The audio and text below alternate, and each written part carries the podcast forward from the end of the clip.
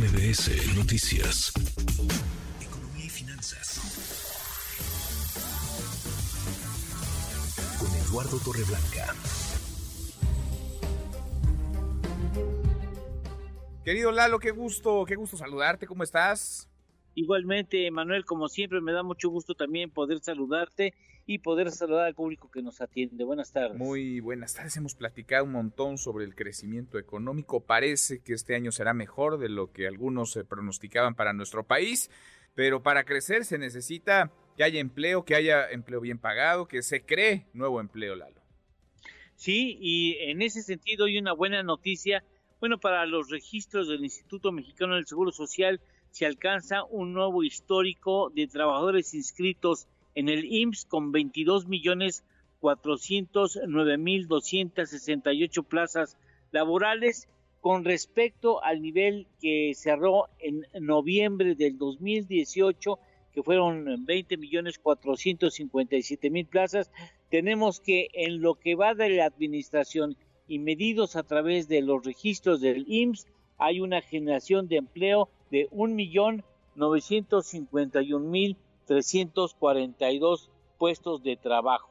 Es importante porque en cinco años se han creado 1.951.342 plazas con un eh, ritmo anual de, de 390.269 plazas o un promedio mensual de 32.522 puestos de trabajo. Es importante señalar que lamentablemente en este conteo pues se tiene el registro también de lo que sucedió en México y en la economía con motivo de la pandemia, eso fue una pues digamos un tropiezo histórico a nivel mundial.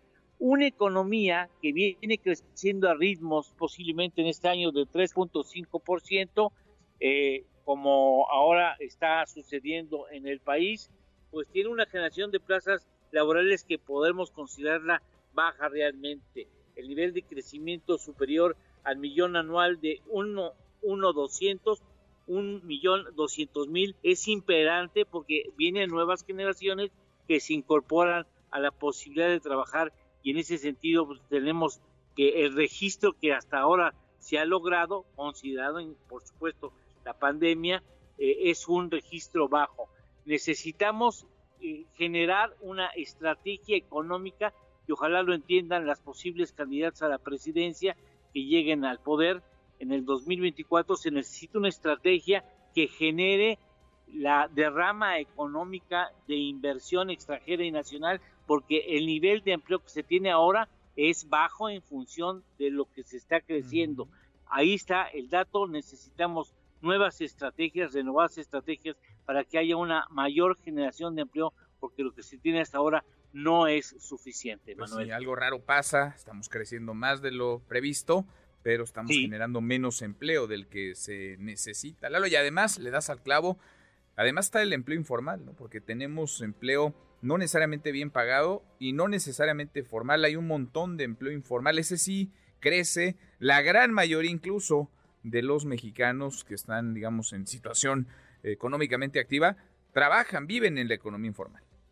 Sí, tendremos que revisar qué está sucediendo en la economía eh, porque se genera con mucha facilidad el empleo informal, eh, pero se está dejando de lado que el mejor empleo en el país es el que tiene protección social, sobre todo en asunto que tiene que ver con la salud. Totalmente, totalmente. Lalo, ¿tenemos postre? Claro que sí, eh, datos oficiales señalan que la deuda gubernamental, la deuda de los gobiernos en el mundo está próximos a alcanzar y superar los 97 trillones de dólares americanos, donde la economía que más debe, el gobierno que más debe en el mundo es Estados Unidos, concentra el 34% de la deuda mundial en cuanto a gobierno se refiere, el segundo es China con 15% y el tercero Japón con el 11% de la deuda gubernamental global. Ahí nomás, ¿eh? Ahí nomás. Eh, digamos que uno de cada tres eh, dólares que se deben en el mundo van a cuenta de Estados Unidos. De ese, ¿Ah, sí? de ese tamaño. De ese nivel. De ese nivel.